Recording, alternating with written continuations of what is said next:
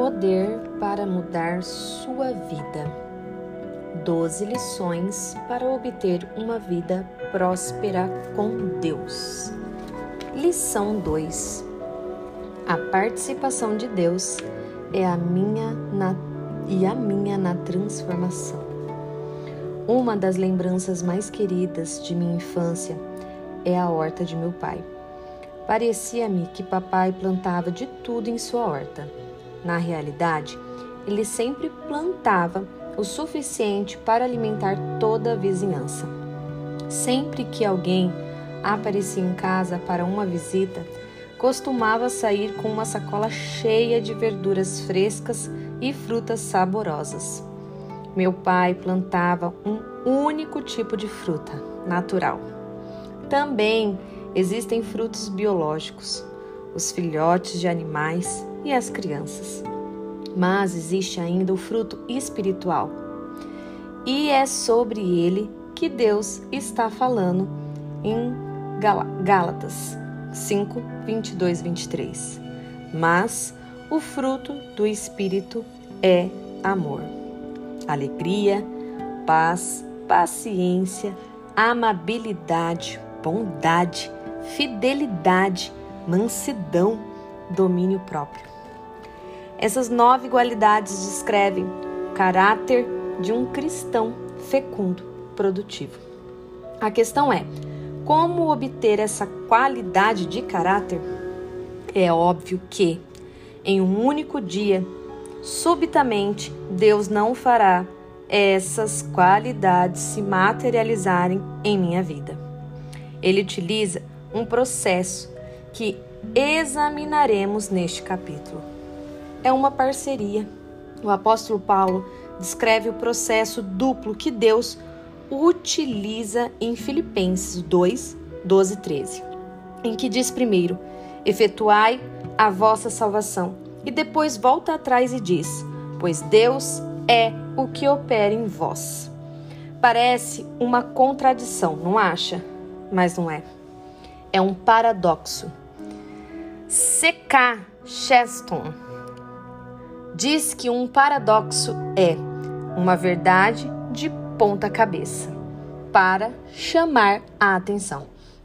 Paulo gosta de ensinar por meio de paradoxos. A chave para compreender esse paradoxo é o verbo efetuar, no versículo 12. Observe que Paulo não diz trabalhai a vossa salvação. Essa é a grande diferença. Trabalhar por alguma coisa é conquistá-la, merecê-la, ser digno dela. A Bíblia ensina claramente que a salvação não é algo por que temos de trabalhar, é um dom da graça de Deus. Paulo diz: efetuai a vossa salvação. Ele está falando de um exercício espiritual. O que você faz em um exercício físico? Desenvolve ou fortalece os músculos que Deus lhe deu. Efetuar significa cultivar, aproveitar ao máximo o que você recebeu. É isso que Paulo está dizendo. Cultive sua vida espiritual. Deus participa do vosso crescimento espiritual e nós fazemos a nossa parte. Ele nos dá o poder, mas nós devemos usá-lo. Efetue a sua salvação, pois é Deus quem opera em você.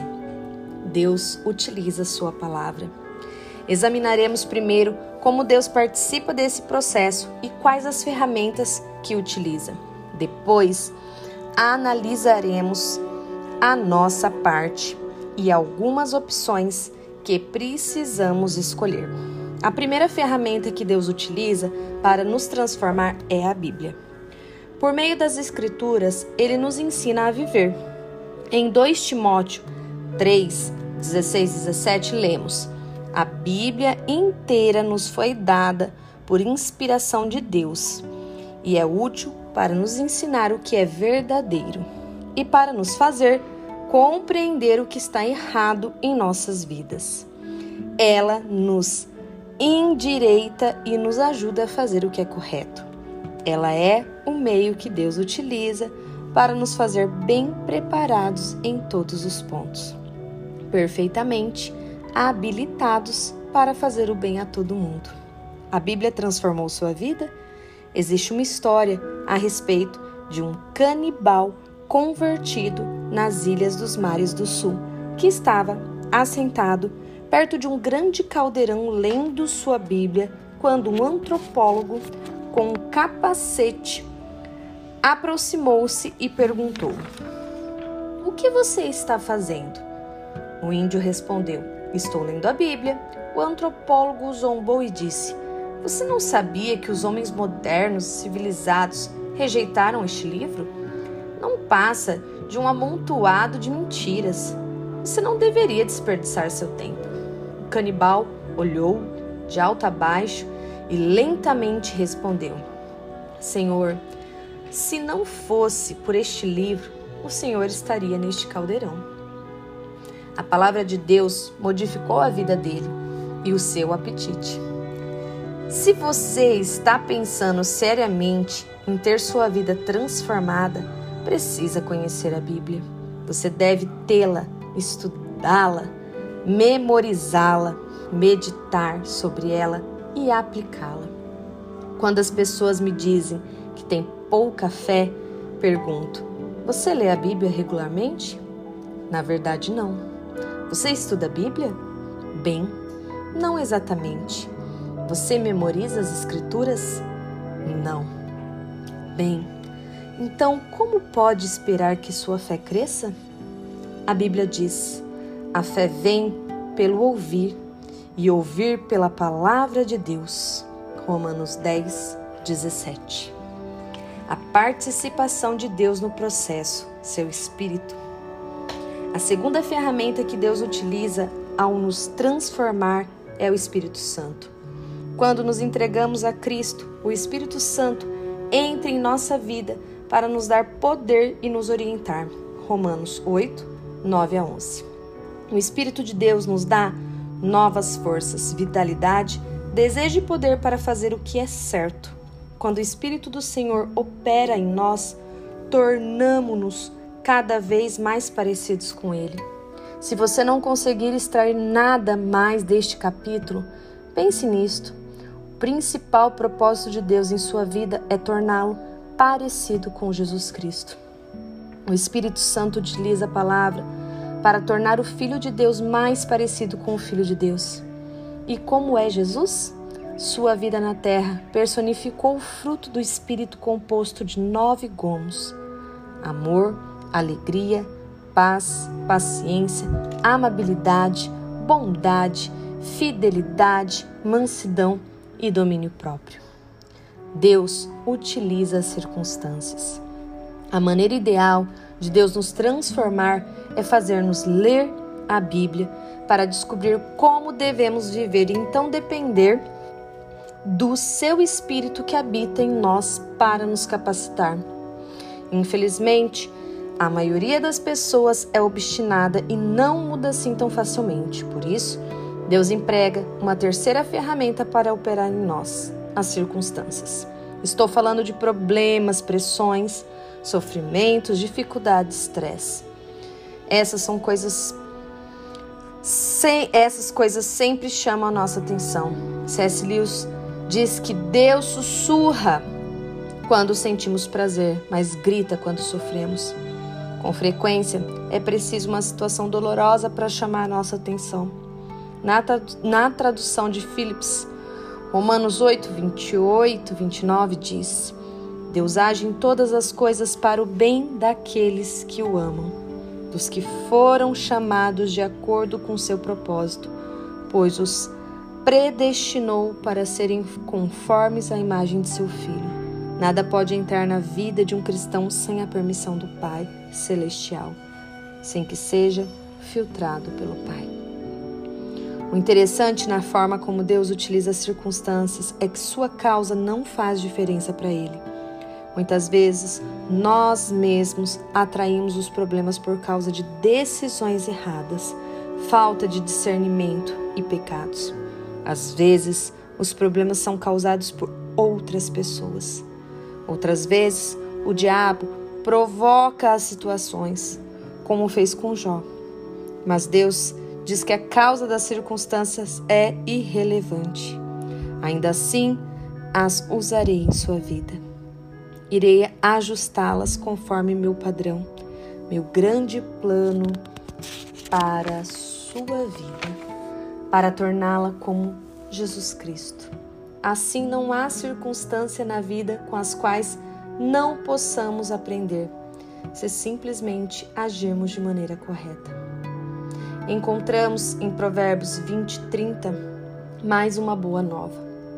Os golpes e os ferimentos eliminam o mal. Os açoites limpam as profundezas do ser.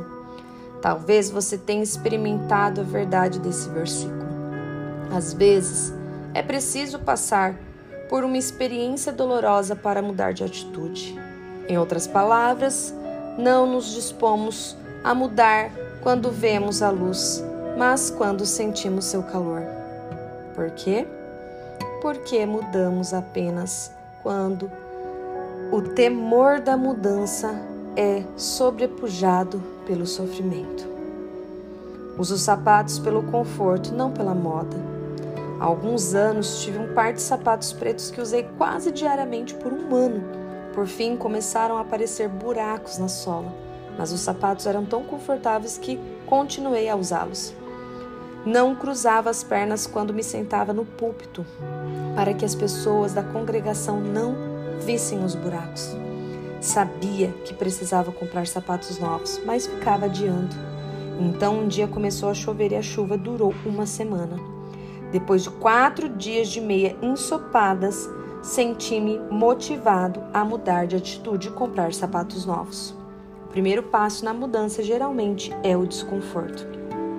Deus nos fala por meio da Bíblia e pelos estímulos do, do Santo Espírito, mas, quando não consegue chamar a nossa atenção, usa as circunstâncias. Por exemplo, a Bíblia diz que devemos ser humildes e o Espírito Santo nos capacita a isso. Entretanto, se não formos, ele utilizará a circunstância para nos humilhar. Deus pode utilizar cada situação em nossa vida para o nosso crescimento. É a sua participação, é a sua participação. Agora, qual é a nossa? Devemos escolher nossos pensamentos. O crescimento espiritual não é automático. Mudança é uma questão de opção não podemos simplesmente ficar sentados, inertes, sem fazer nada, esperando o crescimento. Temos de fazer três escolhas para realmente mudar. Primeiro, devemos escolher nosso nossos pensamentos com cuidado. Provérbios 4:23, na tradução da, na linguagem de hoje, diz: Tenha cuidado com o que você pensa, pois na sua vida é dirigida pelos seus pensamentos. Alguém já disse: Você não é como pensa que é mas é o que pensa, entendeu? Você não é como pensa que é, mas aquilo que pensa. Se você quiser transformar sua vida, tem de transformar o padrão de seus pensamentos. As mudanças sempre começam com um novo pensamento. Como uma pessoa se torna cristã? Arrependendo-se. O arrependimento, com frequência, é um termo mal compreendido costum, costumava pensar nele como um homem parado em uma esquina com um aviso: volte ou vai se queimar. Na realidade, a palavra grega traduzida como arrependimento é metanoia e significa mudança de mentalidade, de perspectiva. Quando me tornei cristão, mudei minha perspectiva sobre uma porção de coisas. Romanos 12, 2 diz que somos transformados pelo, pela renovação de nossa mente. Não somos transformados pela força de vontade, mas transformados pela renovação de nossa mente. A Bíblia ensina que a maneira de pensar determina a maneira de sentir, e a maneira de sentir determina a maneira de agir. Por isso, para mudar as atitudes é necessário retornar à origem e mudar a maneira de pensar. Às vezes, você age com desânimo, Sabe por quê? Porque você se sente desanimado. Sabe por que você se sente assim? Porque está tendo pensamentos deprimentes. O mesmo acontece com a ira. Com a preocupação e com todas as outras coisas relacionadas aos padrões de pensamento destrutivos. O que pensa, o que penso, o que sinto, como ajo, determina. Imagine se você tem uma lancha de corrida com um piloto automático. A lancha está direcionada para o leste e você decide ir para o leste, o oeste. Você precisa fazer uma curva de 180 graus. Há duas maneiras de fazê-lo. O piloto automático está levando a lancha para o leste, mas você pode pegar o leme e virá-la à força a fim de seguir para o oeste. A lancha irá para o oeste, porém você ficará sob tensão enquanto guia, guia, guia-la para sua força de vontade. Isso porque ela está naturalmente inclinada para o outro lado. Você ficará tenso e rígido e logo se cansará. Você sabe o que acontecerá em seguida. Você soltará o leme e abandonará o regime. Voltará a fumar, largará a ginástica ou voltará aos velhos padrões de relacionamento com a família. A verdade é que forçar uma mudança por pura força de vontade raramente produz resultados duradouros. A outra maneira de mudar a direção da lancha é ajustar o piloto automático. Agora, o piloto automático de sua vida serão seus pensamentos. Como você completaria a frase que apresentei no primeiro capítulo? Estou sempre? Complete essa frase algumas vezes e lhe direi para onde o piloto automático de sua vida o está conduzindo. Mas você pode ser transformado pela renovação da mente. Não se concentre nas atitudes nem nos sentimentos. As pessoas costumam dizer: serei mais amoroso, ou serei feliz, nem que me matem. Forçar um sentimento não funciona, simplesmente concentre-se na mudança de seus pensamentos. Quando você muda seus pensamentos, muda também os sentimentos. Deve abandonar os pensamentos que estão causando problemas e começar a ter pensamentos que o levarão para onde você deseja. Jesus disse: e conhecerão a verdade, e a verdade os libertará. João 8, 23, 32, perdão. Ao fundamentar a vida sobre a verdade, viver com um tipo certo de pensamentos, sem ideias ou crenças falsas, e fundamentar a vida em pensamentos corretos extraídos da palavra de Deus, você é libertado. Você verá seus velhos hábitos, sentimentos e atitudes desmoronarem. Deus nos dá a palavra, mas cabe a nós usá-la. Devemos praticar meditação bíblica. Quando uso a palavra meditação, não estou falando de ficar sentado em posição de yoga, recitando um mantra. Você não precisa de meditação transcendental, nem yoga ou qualquer um, uma daquelas técnicas de meditação fundamentadas nas religiões orientais. Afaste-se delas, medite sobre a palavra de Deus, leia todo o livro de Salmos e veja quantas vezes Davi diz: Medite na, na tua palavra dia, dia e noite.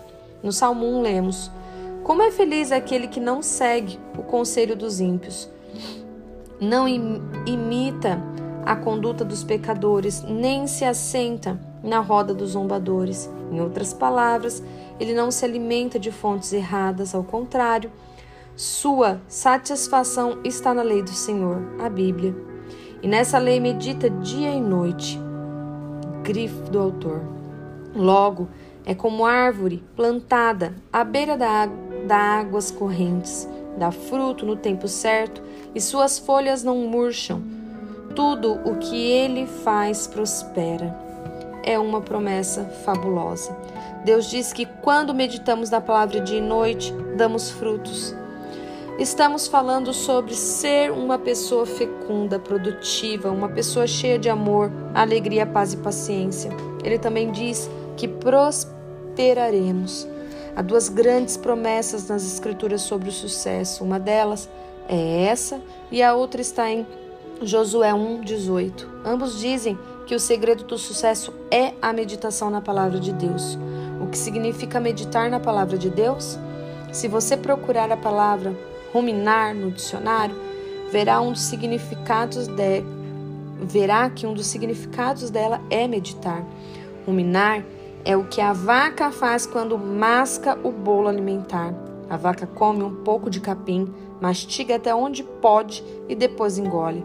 Fica em um dos seus estômagos por algum tempo, então, pouco depois, ela rota, com um gosto diferente. A vaca mastiga mais um pouco engole de novo. Isso é ruminar. A vaca retira o máximo de nutrientes daquele capim. Isso é meditar. Meditar é digerir pensamentos.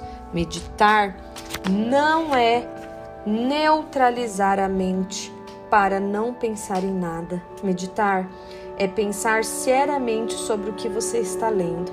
Você escolhe um versículo e pergunta: o que isso significa para a minha vida? Fale sobre isso consigo mesmo e também com Deus. Deus é bastante específico quando diz no que devemos pensar. Em Filipenses 4:8 ele diz que devemos pensar sobre oito diferentes categorias de coisas e, por implicações, evitar o pensar no contrário. Reserve agora mesmo alguns minutos para ler esse versículo e pensar sobre ele. Converse com Deus a respeito. Será um bom exercício de meditação sobre a palavra de Deus. Em Colossenses 3, 16, lemos: Habite ricamente em vocês a palavra de Cristo. Você precisa reservar um tempo todos os dias, pelo menos de 10 a 15 minutos, para sentar-se, ler um trecho da Bíblia e pensar sobre ele. Depois, fale com o Senhor sobre isso em oração. Esse é o ponto de partida da nossa participação na mudança. Podemos escolher no que iremos pensar. Devemos depender do seu espírito. Outra escolha é depender do Espírito Santo. Deus diz: Coloquei meu Espírito Santo em ti para que tenhas poder. Todos os cristãos têm o Espírito de Deus na vida, mas nem todos têm o poder de Deus. Jesus oferece uma bela ilustração disso em João 15. Ele compara nossa vida espiritual com uma videira e seus ramos. Eu sou a videira, vós sois os ramos. Se alguém permanece em mim e eu nele, esse dá muito fruto. Sem mim nada podeis fazer. João 15, 5. Nessa ilustração, o ramo é totalmente dependente da videira. Não pode produzir fruto sozinho. O fruto é uma obra interior. Se eu saísse na primavera, amasse maçãs nos galhos e uma árvore morta, e então a levasse até minha esposa e lhe dissesse: Querida, veja a nossa macieira, ela diria: Você amarrou os frutos nela. O mesmo serve para os cristãos que diz: Juntarei um punhado de frutos em minha vida, um pouco de paciência, de bondade e de autocontrole. Farei isso sozinho, impossível. É um trabalho interior. Lembre-se, é fruto do espírito. Talvez você esteja dizendo: Como saberei se permaneço em Cristo, se estou preso à videira? Como saber se dependo do seu espírito? É simples. Examine sua vida devocional. Suas orações demonstram sua dependência em Deus? Sobre o que você ora? Veja o que, seja o que for, é isso o que o mantém preso a Deus. Aquilo porque você não ora é o que está tentando fazer sozinho. A oração é a análise química. O segredo da dependência do Espírito de Deus é estar incessantemente em oração. Ore sobre suas decisões, suas necessidades, seus interesses, seus compromissos, sobre os problemas que está enfrentando, as pessoas que você conhecerá, por suas compras, por tudo. É isso que significa permanecer ter consciência de que Deus está sempre conosco e praticar sua presença. Quando orar, quando orarmos, começaremos a ver o fruto se desenvolver em nossa vida. Devemos reagir com sabedoria as circunstâncias. Além de escolher nossos pensamentos e optar pela dependência no espírito, também podemos escolher como reagir às circunstâncias na vida. Viktor Frankl foi um dos judeus que os nazistas colocaram no campo de concentração de Dachau. Ele conta que, enquanto esteve no campo, os soldados lhe tiraram tudo: sua identidade, sua esposa, sua família, suas roupas e até sua aliança de casamento. Mas uma coisa ninguém podia lhe tirar. No livro Mannschaftforming, ele escreveu a última das autonomias humanas é a capacidade de escolher qual atitude tomar diante das circunstâncias. Os guardas não podiam lhe tirar a liberdade de escolher qual atitude tomar. Não podemos controlar todas as circunstâncias da vida. Não sabemos o que acontecerá amanhã ou mesmo hoje. Não podemos controlar as circunstâncias, mas podemos controlar nossa reação diante delas. Podemos controlar se uma experiência nos tornará uma pessoa amarga ou uma pessoa melhor. O que importa na vida não é tanto o que acontece a nós, mas o que acontece em nós. Paulo fala disso em Romanos 5, 3, 4. Ele diz que podemos nos regozijar, regozijar aqui e agora, até mesmo em provações e problemas. As dificuldades produzirão perseverança e nos ajudarão a desenvolver um caráter maduro. Por isso, podemos regozijar em nossos problemas e não apenas suportá-los, porque sabedoria, porque sabemos que Deus os está usando em nossa vida. Ele usa até mesmo os problemas que criamos para nós mesmos. Deus também usa a situação que os outros criaram com o objetivo de nos prejudicar.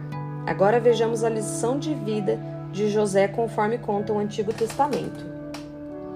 José foi traído pelos irmãos e vendido como escravo. Anos depois, disse: Vocês planejaram mal contra mim, mas Deus tornou em bem para que hoje fosse preservada a vida de muitos. Gênesis 50, 20.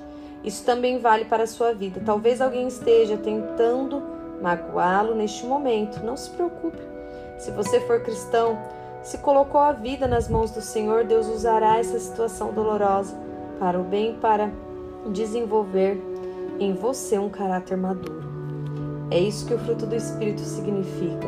Deus quer produzir o caráter de Cristo em nossa vida, porque sabe que quanto mais parecidos com Ele nos tornarmos, mais realizados seremos. Quando Deus criou o homem, o fez à sua imagem. Gênesis 1:27. Esse era o plano original de Deus e isso não mudou.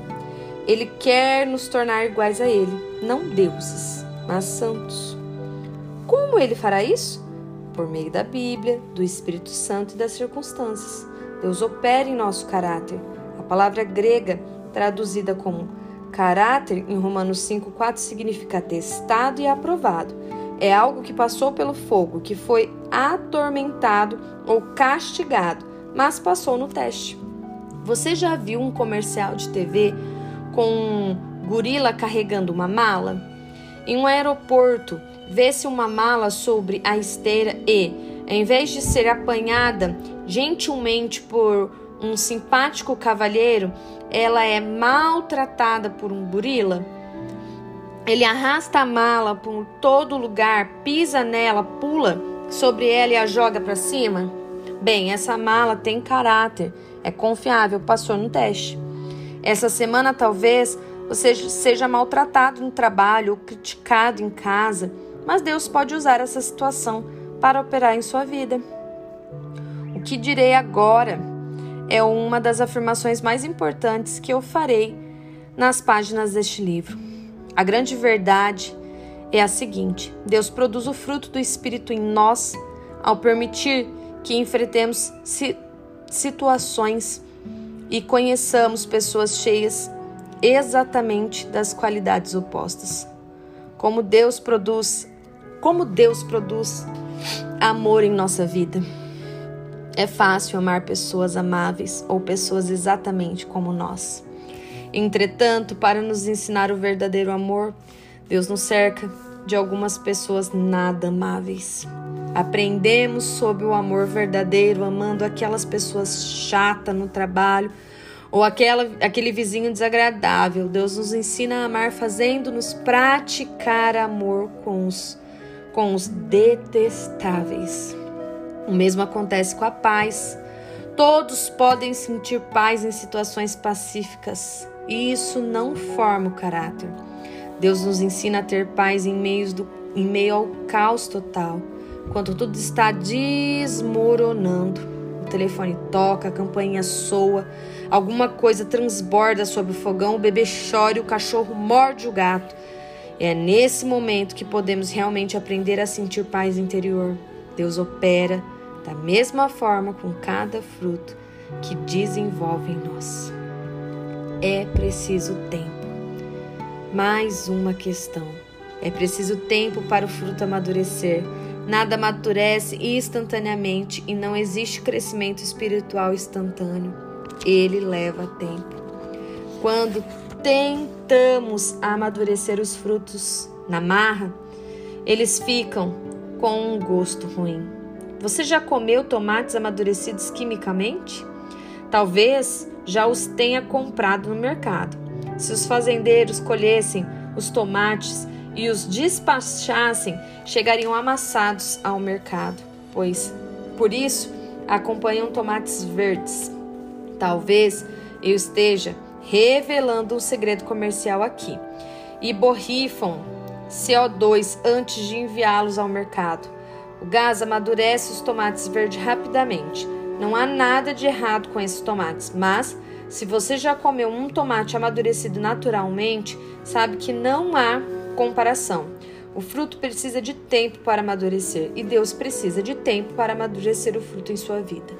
Você pode começar dizendo a Deus, neste instante, que deseja ser um cristão produtivo, fecundo e que deseja cooperar com o plano de Deus. Dedique-se à leitura, ao estudo, à memorização e à meditação da Bíblia. Peça a Deus que use a palavra e transforme seu modo de pensar. Convide o Espírito Santo a reinar livremente em sua vida. Não, esconde na, não esconda nada. Ore e fale com Ele sobre tudo. Aceite as circunstâncias como parte do plano de Deus para mudar sua vida.